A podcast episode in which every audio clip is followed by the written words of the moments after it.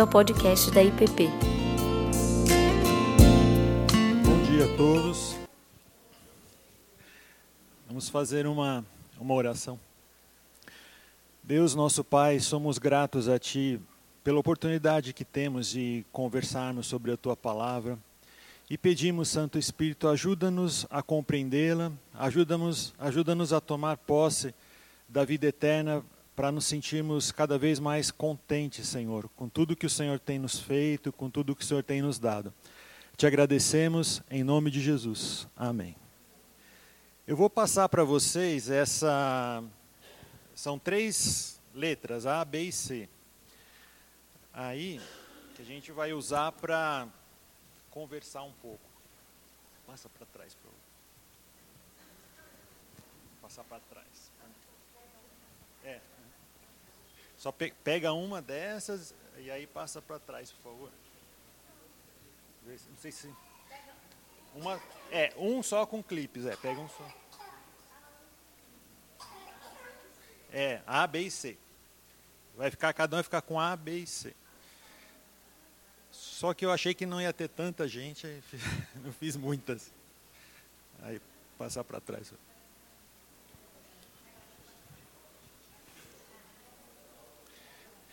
É. É, vai ter prova hoje.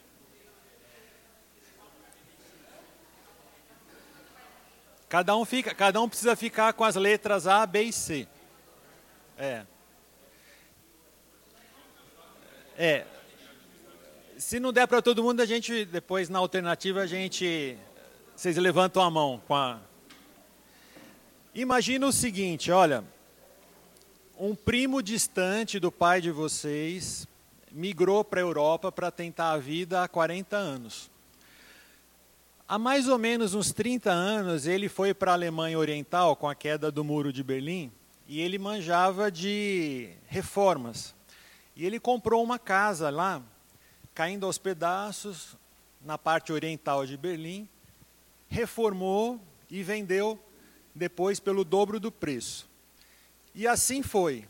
Ele comprou com aquela lá ele comprou mais duas, vendeu, porque as pessoas do lado ocidental que tinham migrado resolveram voltar para o lado oriental, porque era mais barato o custo de vida, a propriedade era mais barata. E assim foi. Ele foi cada vez se tornando mais rico, mais rico, mais rico. Só que ele não teve tempo para criar relacionamentos, então não teve família, e aí ele morreu. E você então recebeu uma notícia de que ele deixou tudo para você. Tirando os impostos, dava mais ou menos 10 milhões de euros, quase 50 milhões de reais. Então vocês têm agora 50 milhões de reais. Né? É, nessa, eu fiquei decepcionado agora, porque vocês deviam ter falado, glória, né? eu recebo, Senhor. Mas tudo bem, é, é, mas tudo bem, vocês estão ainda aprendendo e tal. Bom, aí então, imaginem, mulheres, vocês estão com 50 milhões de reais. Alternativa A, vocês querem comprar uma bolsa nova. Então tem a bolsa Le Postiche, 300 reais, você pode dividir em até sete vezes. A bolsa da Arezo, 700, você também pode dividir em sete vezes, né? Agora decidam com o coração, com o sentimento. E tem uma bolsa Prada. Ela é um pouco mais cara, né? 12 mil reais, quase 13. Qual vocês escolheriam? A, B ou C? Levanta aí para mim.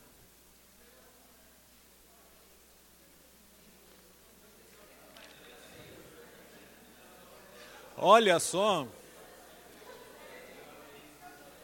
Gente, deu, deu praticamente. A maioria, olha só que interessante, né? A maioria, alternativa A, a Bolsa Le Postiche, mesmo com 50 milhões de reais, né? A alternativa C ficou em segundo lugar, segundo lugar, e a, a B ficou em terceiro, né? Terceiro lugar. Agora, os homens, Você tem a possibilidade de trocar de carro. Tem um Fiat Mobi, zero quilômetro, 33 mil. Um Corolla, 110 mil. E uma BMW, 196 mil. Qual vocês escolheriam? A, B ou C? A, B ou C? Deixa eu ver.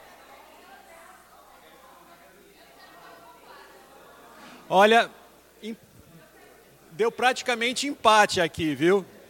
A, o Corolla e, o, e a BMW. Fique registrado aqui nos autos que os réus escolheram de forma igual a BMW e o Corolla, né?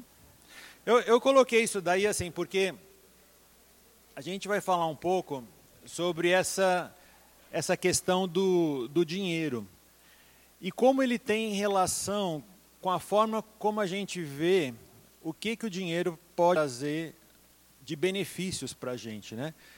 E de uma certa forma dizem que essas três coisas, o sexo, o dinheiro e o poder, não necessariamente nessa ordem, né, movem o mundo. E a gente tem um exemplo disso na palavra de Deus, que é o, o rei Salomão, um rei muito sábio, que a princípio ele até escolheu a sabedoria como uma forma de, opa, como uma forma de governar. E foi num, num sonho que ele teve, ele pediu a Deus justamente a sabedoria, mas Deus deu muito mais do que a sabedoria, e a gente sabe da, da história. Acredita-se que Eclesiastes foi escrito por ele. Em algum momento, ele, ele teve a sensação de que só a sabedoria não era o suficiente para ele alcançar aquela sensação de plenitude, de felicidade, de contentamento. E aí ele disse assim: Eu disse a mim mesmo: venha, experimente a alegria, descubra as coisas boas da vida. Decidi-me, decidi entregar-me ao vinho e à extravagância. Lancei-me a grandes projetos. Ajuntei para mim prata e ouro, tesouro de reis e de províncias.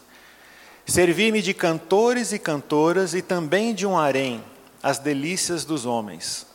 Tornei-me mais famoso e poderoso do que todos os que vieram em Jerusalém antes de mim.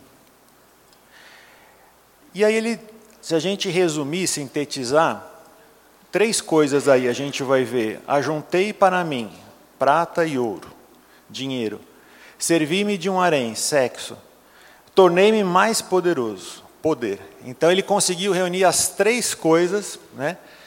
tentando encontrar nessas três coisas a sensação de felicidade, que ele queria alegria, né? como ele disse. E é interessante quando a gente vê esse texto, lá em Deuteronômio, Deus deixou claro para eles, antes deles terem um rei, que o rei não deveria ajuntar para si tesouros, às custas de altos encargos, né, altos impostos. Ele não deveria juntar também para si muitos cavalos, porque os cavalos representavam poder na guerra, né? e também não deveria juntar para si muitas mulheres. Então, as três coisas que lá em Deuteronômio Deus já tinha avisado o povo de que o rei não deveria fazer, foram as três coisas que ele resolveu fazer. E é interessante lá em Deuteronômio que diz assim: que ele não deveria juntar para si tesouros, muitas mulheres para si e também muito poder para si. E é justamente isso que ele faz: ajuntei para mim. Né? Ou seja, ele faz tudo o que não estava permitido a um rei fazer. Nesse contexto, né, por que será que Deus tinha deixado esse alerta com essa questão de você juntar essas três coisas, principalmente a questão do dinheiro, a questão do poder. O que, que será que isso, é, nos nossos dias, traz de mensagem para nós? Né? Então, uma outra pergunta que eu queria deixar para vocês é essa aqui: Qual ou quais os sentimentos que justificam adquirir um bem ou serviço de luxo? Então, alternativa A, pode ser mais de uma. O design é atraente, Alternativa B, a qualidade é superior e a alternativa C valoriza a minha imagem. Se vocês quiserem colocar mais de uma, pode.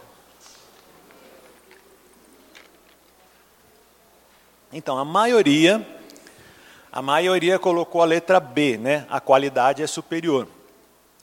E teve um bom número também de pessoas que colocou as três, né? Ou seja, a C também valoriza a minha imagem. E realmente, assim, se a gente, por exemplo, quando nós somos expostos, né, como uma bolsa Prada, uma BMW, que são marcas conhecidamente, né, universalmente conhecidas como marcas de luxo. O nosso racional vai dizer que não, o design é atraente. E realmente, se você olhar, até eu que não entendo de bolsa, assim, eu achei a, a Prada com o design mais atraente de todas, né?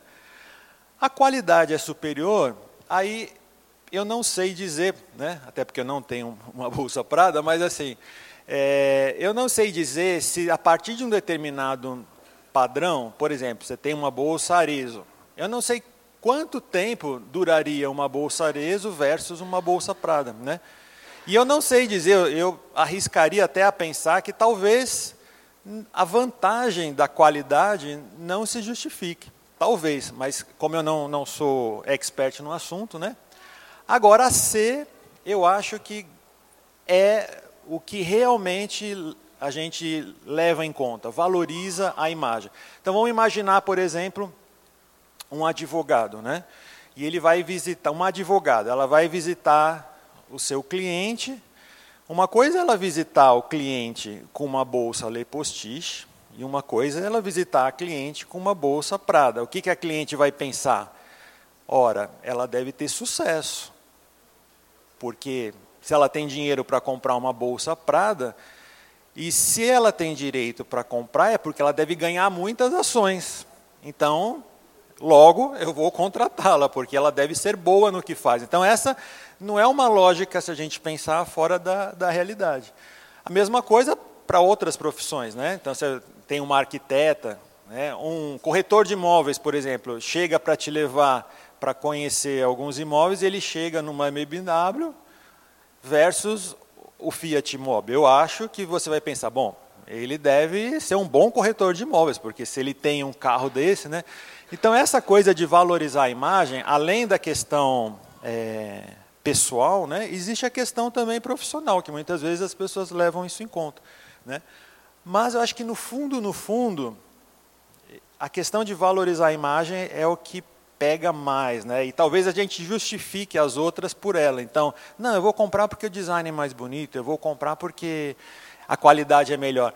Mas será que embutidamente, lá no inconsciente não está? É porque no fundo, no fundo, as pessoas vão me olhar de forma diferente se eu mostrar isso? E talvez por isso, né? Tem esse filme, é, quem, quem assistiu, é, era uma, se não me falha a memória, uma editora de moda extremamente arrogante, pelo fato dela já ter chegado no posto né, que ela chegou e, e ela maltrata todas as pessoas abaixo dela. E realmente, assim, a gente vê muito isso, essa questão, como o luxo está muito ligado com a, a questão da, é, da arrogância também, né? É,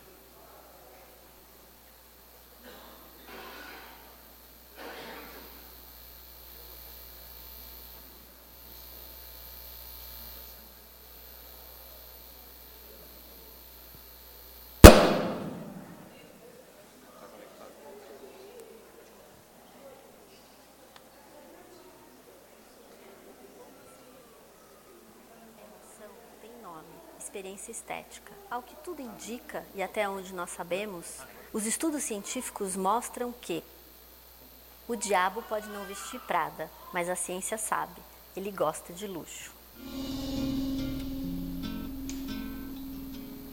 A mera exposição a artigos de luxo pode modificar a forma como nós percebemos o mundo, alterando o nosso raciocínio e as nossas decisões. Os sapatos da Dolce Gabbana podem nos emocionar, tanto quanto uma pintura do Van Gogh ou uma sinfonia de Beethoven. Essa emoção tem nome, experiência estética. Ao que tudo indica, e até onde nós sabemos, os estudos científicos mostram que a ativação cerebral para o prazer estético de uma pintura, de um sapato bonito ou de uma sinfonia é muito parecido com o circuito neural que ativamos para uma pessoa que nos sentimos atraídas ou o cheiro de um bolo que gostamos muito. Mas aí fica a pergunta: o quão saudável é a exposição ao luxo? E ao que tudo indica, a mera exposição a artigos de luxo pode alterar a forma como nós fazemos escolhas. Um experimento mostrou que pessoas que são expostas a artigos de luxo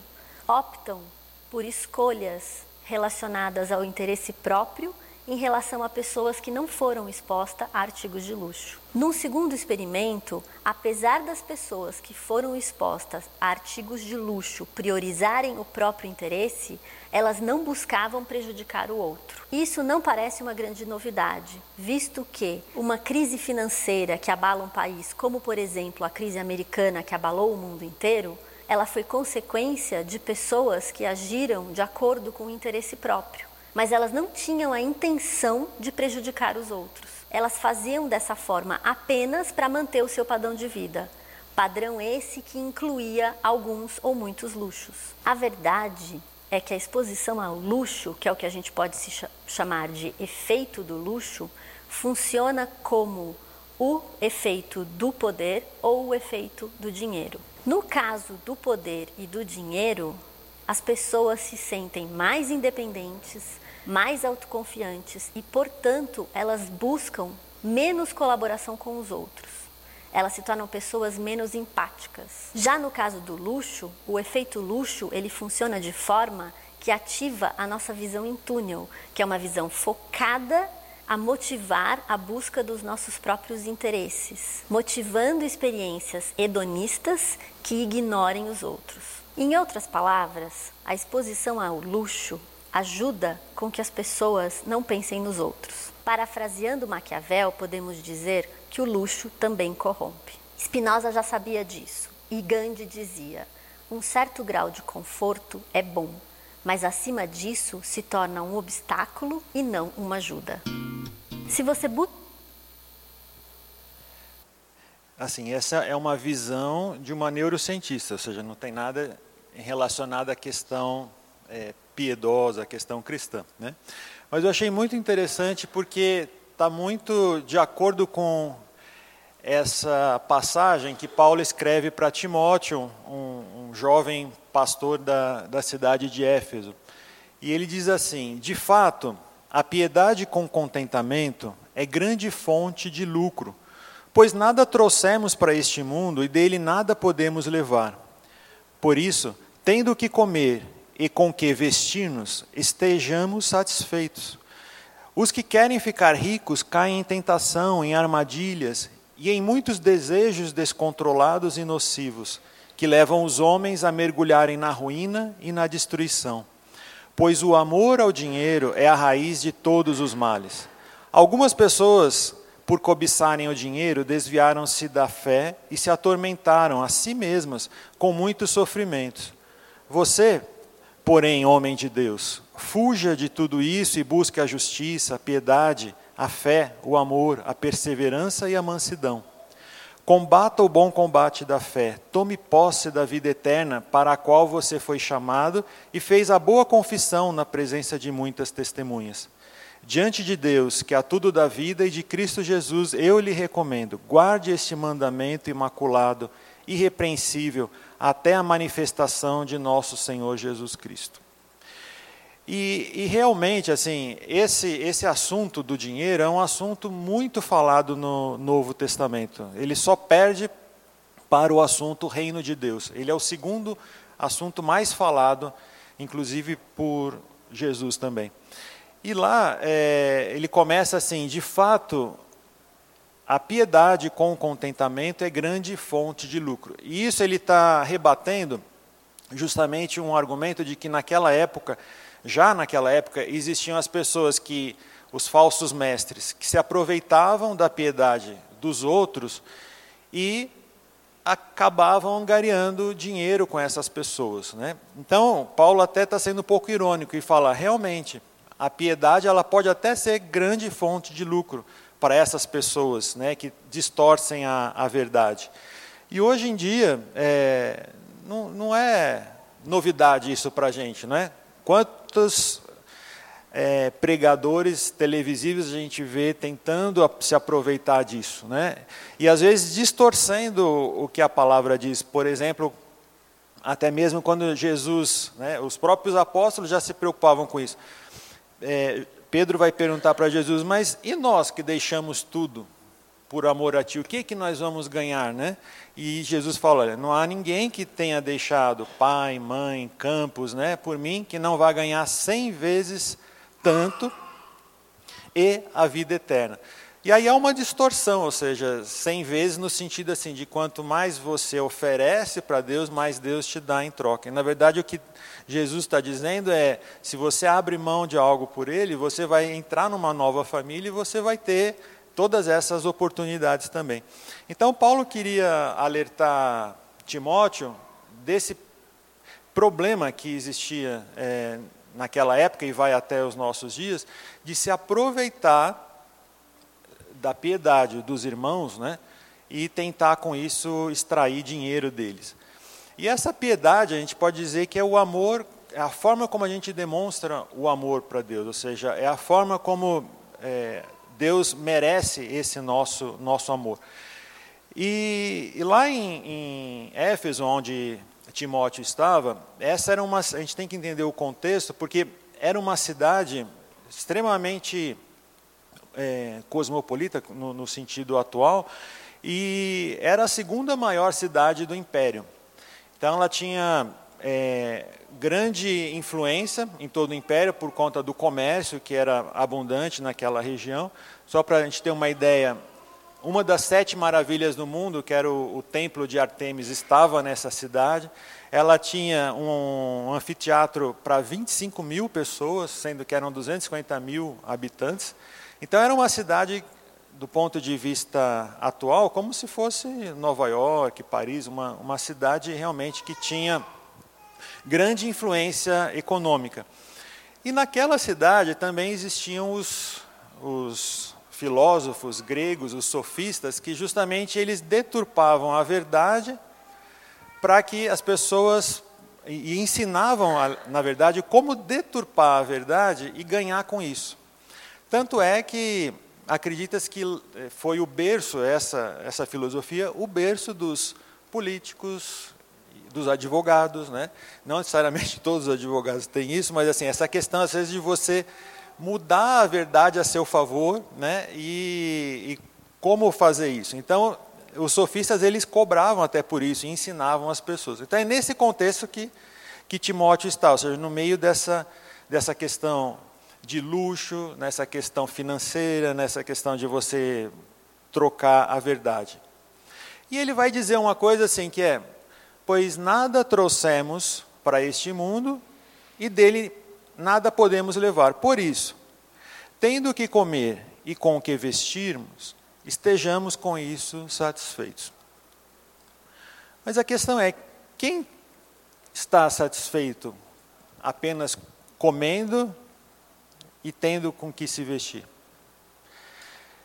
Se a gente for ver hoje na, na poesia, né, na música, tem até essa música do, do Titãs, que vai dizer assim: Você tem sede de quê? Você tem fome de quê? A gente não quer só comida, a gente quer comida, diversão e arte. A gente não quer só comida, a gente quer saída para qualquer parte. A gente quer bebida, diversão, balé. A gente não quer só comida, a gente quer a vida como a vida quer. A gente não quer só comer, a gente quer prazer para aliviar a dor. A gente não quer só dinheiro, a gente quer dinheiro e felicidade a gente quer inteiro e não pela metade.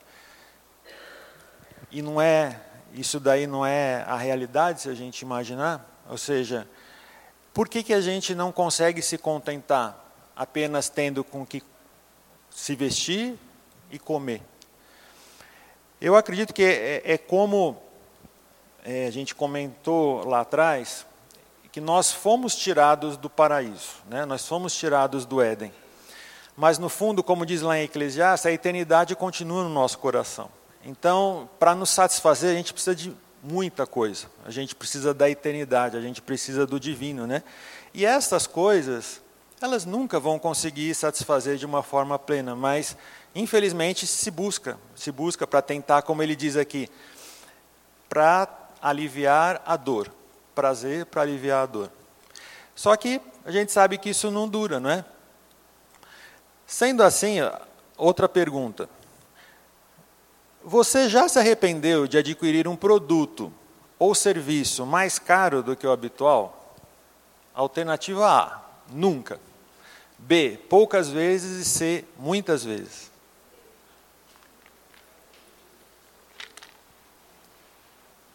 Olha só. Agora, muitas pessoas já se arrependeram, ou seja, muitas vezes. Então, muitas vezes ganhou de poucas vezes. E aqui, olha, interessante. Pelo que eu vi, me corrija se eu estiver errado, ninguém colocou nunca. E uma das razões, às vezes, é porque a gente pensa naquela, naquelas outras. Né? Se é para qualidade, de repente a qualidade nem foi aquela que a gente esperava. Né? O design, a gente enjoa, né? Você compra uma coisa e depois você, você enjoa daquilo. E essa questão daquilo agregar valor à imagem, a gente percebe que não dura também, não é? Então é, é mais ou menos isso que, que Paulo está dizendo. Se a gente tem o que vestir e o que comer, estejamos satisfeitos, tenha contentamento. Esse contentamento ele vem daquela palavra chama autarqueia, né, que a gente usa as autarquias, que é uma entidade autossuficiente, é uma entidade que não, não demanda, é, não necessita de apoio de outras, ela por si só, ela, ela existe. E é isso que Paulo está dizendo, olha, se nós temos o suficiente para o, o nosso, o nosso, a nossa sobrevivência, né? é, o nosso dia a dia estejamos com isso contentes, né? ou seja, esse contentamento. Só que esse contentamento é, é como, sabe aquela, quando a gente é criança, que a gente come, come, come, e aí alguém oferece mais alguma coisa, a gente fala assim, não, eu estou cheio já. Né? Criança fala muito isso, não, eu já estou cheio. É, é, essa a sensação, né? ou seja, você já está tão cheio, mas tão cheio que você não aguenta mais nada. Né? E é isso que Paulo está propondo, ou seja, que a gente tem essa sensação né, infantil, assim, de já estou cheio, já não, não, nada mais, eu preciso de nada mais, né, eu já estou autossuficiente, já chega, né, já, já acabou.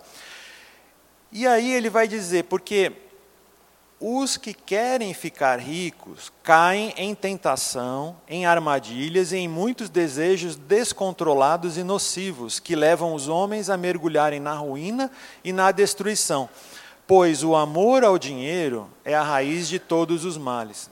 Interessante que, na, eu não sei se Paulo se aproveitou do contexto da época, existia na, na época, nessa época que Paulo escreve a carta, existia um provérbio grego que dizia que o amor ao dinheiro é a cidade mãe de todos os males. Né? E Paulo às vezes ele se aproveitava de alguma alguma sabedoria ali popular para ter uma ponte com, com seus leitores, com as pessoas com quem ele conversava. Né?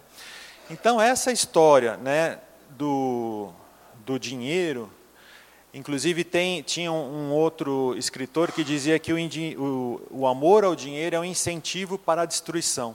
É, é o, que, o que Paulo está dizendo. E ele adverte Timóteo, olha Timóteo, cuidado, que isso é uma, uma armadilha. Aí eu lembrei desse, desse documentário, que mostra um caçador na África, ele faz um buraco numa num cupizeiro, né? E lá ele coloca sementes de frutas, pedaços de frutas nesse buraco. E ele espera, e ali tem o, o macaco, um, ele fica só de olho ali na, no que ele fez. Ele fica curioso para ir lá. Só que ele também está curioso, mas ao mesmo tempo ele está com medo do humano. Ele não confia no humano.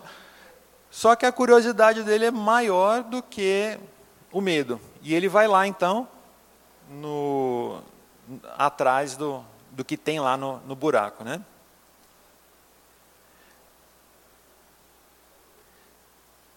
Aí quando ele põe a mão e percebe que lá tem as frutas e o que ele quer, ele tenta tirar, só que aí vem o caçador atrás dele. Na verdade, se ele abrir a mão e deixar lá, ele consegue tirar.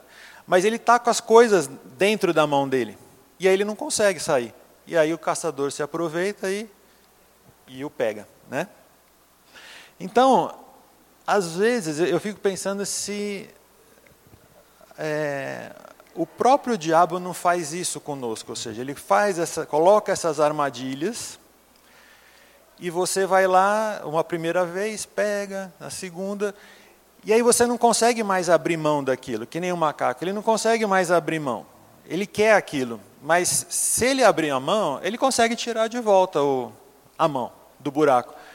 Mas ele quer tanto aquilo que ele está preso, ele está amarrado naquilo, né? E aí ele cai na, na armadilha. E é isso que Paulo está tentando advertir a Timóteo, né? E ele continua: Algumas pessoas, por cobiçarem o dinheiro, desviaram-se da fé e se atormentaram a si mesmas com muitos sofrimentos. E é, é, é interessante, curioso, como volta essa questão do sempre a si mesmo, né? É, a questão, de, como a, neurocientista falou, essa visão em, em túnel, que você não consegue ver o que está à sua volta, você só vê a si mesmo, né? É, na verdade, o versículo não tem a ver com essa personalidade, porque esse daí é o, o John Rockefeller, um dos homens mais ricos do mundo. Se, se a gente atualizar a fortuna dele, seria hoje equivalente a 345 bilhões de dólares. As nossas reservas cambiais são de 380, se não me falha a memória. Então, assim, ele tem quase, ele teria, né? Quase o que o Brasil tem de reservas cambiais só para ele, né? Só que ele, na verdade, ele, ele foi uma pessoa que também é, doou muito. Estima-se que ele tenha doado é, mais de 500 milhões de dólares para faculdades, hospitais, obras assistenciais. Ele era um, um irmão batista, né? Mas a questão é que Paulo está certo nesse aspecto, ou seja, quando se busca, né, quando se cobiça o dinheiro, além de uma armadilha, aquilo acaba voltando contra si mesmo, porque você não cria, né, é, não cria relacionamentos. E aí é interessante, só voltando ao, ao Rockefeller, numa entrevista, ele já velhinho, a, a repórter perguntou assim para ele, quanto que é o suficiente para se sentir rico? Aí ele falou assim, só um pouco mais. Né? E é interessante isso, a gente vê no dia a dia, né? ou seja, as pessoas, quanto mais elas têm, mais elas querem. Recentemente teve aquele caso do, do Gedel, lá na, na Bahia, que ele juntou, acho que 54 milhões de reais. Né? Eu acredito que é um bom dinheiro, né? 54 milhões de reais. Mas mesmo assim, ele ainda pegava o dinheiro dos secretários parlamentares dele. Ou seja, ele contratava uns por 8 mil e pegava 2, 3 mil. Gente, se você tem 54 milhões de reais em dinheiro, né, sem contar nas outras coisas, que para que ainda pegar o percentual do secretário parlamentar dele, não é? Mas é, é essa história, a gente vê que como a pessoa ela vai ficando com essa visão em túnel né, e não consegue ver. E aí Paulo vai dizer o seguinte: você, porém, homem de Deus, fuja de tudo isso, né? Sai correndo, porque essas coisas elas são perigosas, né? Então, ao invés de, de tentar, é, não, eu sou forte, eu vou conseguir, não, eu vou, eu vou passar por tudo isso e nada vai acontecer. É melhor a gente desacreditar na nossa capacidade, né? Ou seja, e Paulo fala assim, ó, fuja, né? Ou seja, não passe nem perto. E aí a última pergunta é: você já precisou fugir resistir para não adquirir um produto ou um serviço mais caro do que o habitual? Nunca, ocasionalmente ou frequentemente.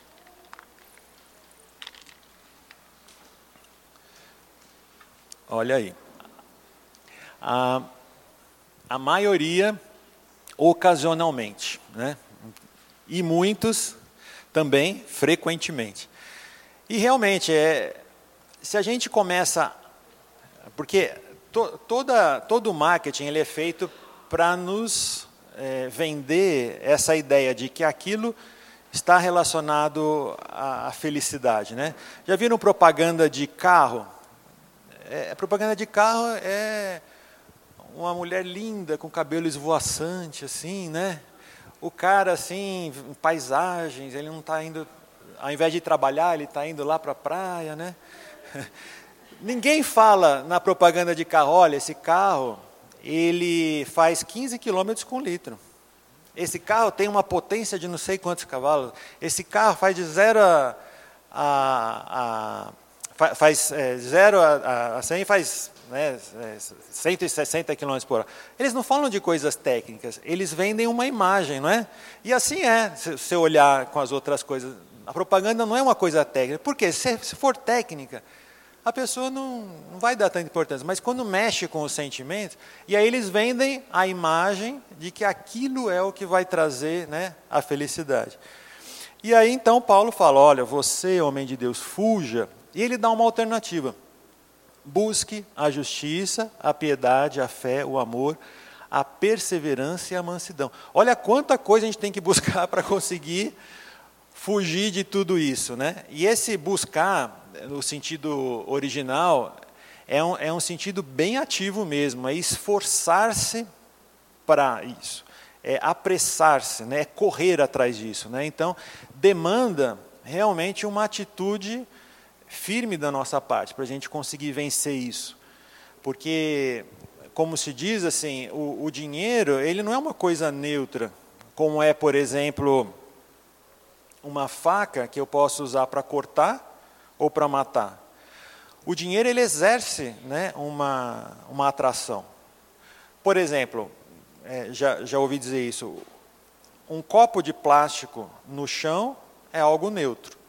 Se você passar e for educado, talvez você pegue e jogue fora, senão, né? Agora, uma nota de 100 dólares no chão, ela não é neutra. Ela, ela te chama assim, né? E aí você vai lá e pega, né? É, é eu que não, né?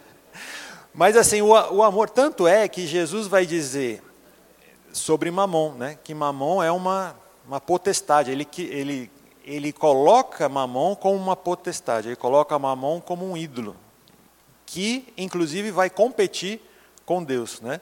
Então, assim, é nesse sentido que a gente tem que tomar cuidado de como buscar, então, é, e como resistir a isso. No princípio, quando Deus criou várias coisas, no final está escrito assim: E viu Deus que era bom. Esse bom é, tem o significado de bonito, de belo, atraente, né? Mas tem um, um teólogo, é, um rabino, que ele, ele vai dizer também que esse bom, ele tem o suficiente, ele, ele tem o significado de ser suficiente. Ou seja, quando Deus terminava o dia e terminava a criação, além do bom significar belo, né, agradável, ele também significava suficiente. Está ok, né? basta. E se a gente imaginar um Deus criador é, que não tem limites, é eterno, e a gente olha as espécies, por exemplo, só de peixes, né, que a gente tem no mar, é, para a gente já é quase que infinito isso daí. Imagina um Deus infinito quantas variáveis ele ainda podia continuar fazendo? Quando que para ele seria o suficiente? Se ele levasse em conta a sua capacidade de produzir eternamente. Mas mesmo ele, né, com essa capacidade de produzir eternamente, em algum momento ele diz: está bom, basta. Né? E eu acho que a gente pode aprender com o nosso pai nesse sentido. Nesse sentido de saber que que tá bom, né? Ou seja, que as coisas que ele tem nos dado já são suficientes para nós. E aí ele Paulo ele vai dizer para Timóteo: "Tome posse da vida eterna". E eu acho que esse é o maior conselho, porque imagina, se você tomar posse da vida eterna, se nós conseguimos realmente tomar posse de tudo o que tem sido é, proposto para a gente na vida eterna, que já começou, a gente vai se sentir cheio, não é? A gente vai se sentir satisfeito, não, não vai sobrar espaço mais para nada. E a própria oração de Jesus diz assim, né? O pão nosso de cada dia dá-nos hoje. Existem teólogos que vão dizer que no aramaico esse o pão nosso de cada dia, ele representava o pão de amanhã. Então, no, na trajetória do Êxodo, Deus dava o maná a cada dia. Só na sexta que ele dava a porção dobrada, que era para sexta e sábado. Esse, o pão nosso no aramaico, ele era é, interpretado como o pão de amanhã, é o pão de sábado que Deus deu na sexta. E os, os rabinos da época, eles acreditavam que quando o Messias voltasse, ele traria novamente o maná, ele restabeleceria o maná. Eles acreditavam que se orassem por isso, nas orações deles, tinha essa questão, para Deus trazer o pão nosso, trazer de novo o maná, uma tentativa de apressar a vinda do, do Messias. E aí, sabendo disso, é, é até mais assim, digamos, escandaloso quando Jesus vai dizer: Eu sou o pão vivo que desceu do céu. Ou seja, o que, ele estava dizendo? O Messias que vocês estão esperando sou eu mesmo, porque eu sou aquele pão que desceu do céu, o pão que vocês estão esperando. E aí, é, se a gente conseguisse realmente ter esse sentimento, né, interiorizar de que Jesus é o pão de amanhã e Ele está nos dando hoje essa sensação, essa satisfação, esse contentamento, a gente já fica mais, mais tranquilo, né? A gente já não vai buscar tanto é, isso daí no, no futuro. E aí, é, para terminar, vamos imaginar que Jesus era dia das mães hoje. Ele está no nosso, veio no nosso tempo. Qual bolsa dessa vocês acham que ele daria para Maria? A, B ou C? Tem gente falando que é a C. Eu, assim, eu acho que daí é bem variado. Mas eu acredito que Jesus, sabendo que Maria não não precisaria disso, eu, eu, talvez eu ficaria com a B. É uma bolsa de qualidade, vai durar, né? Afinal de contas, tem lá o, o deserto, né? Vai, vai acabar mais rápido o couro, né? Então, talvez. Eu tenho uma bolsa B que eu estava usando bastante. Depois eu tive esse acidente e eu passei a usar a bolsa A, que está aqui Ela não tem o design que eu prefiro, mas ela é a mais confortável, é de couro de excelente qualidade. Eu comprei na Le Postiche. Olha aí a propaganda. E o carro, hein? Ele, ele vai precisar de um carro, né? Aí para vocês não, diz, não falarem assim, não, mas Jesus era ele mais 12, né? Então vamos trocar aqui. Qual, qual vocês acham que ele ia escolher? É, a C é top, né?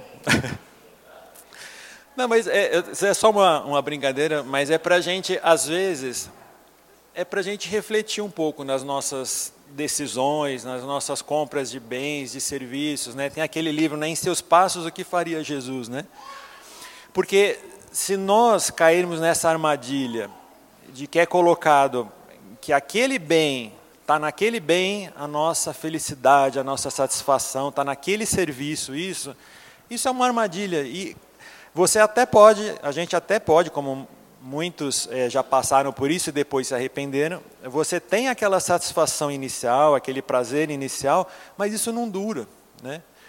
E, mas cada vez mais aí você, bom, então eu comprei um arezo, mas arezo não durou. Então agora, eu, quando eu tiver a prada, aí sim, né? Aquilo vai durar, mas não dura, né? Hã? É, é verdade. Alguém mais quer comentar alguma coisa? Ah. Ah, Primeiro.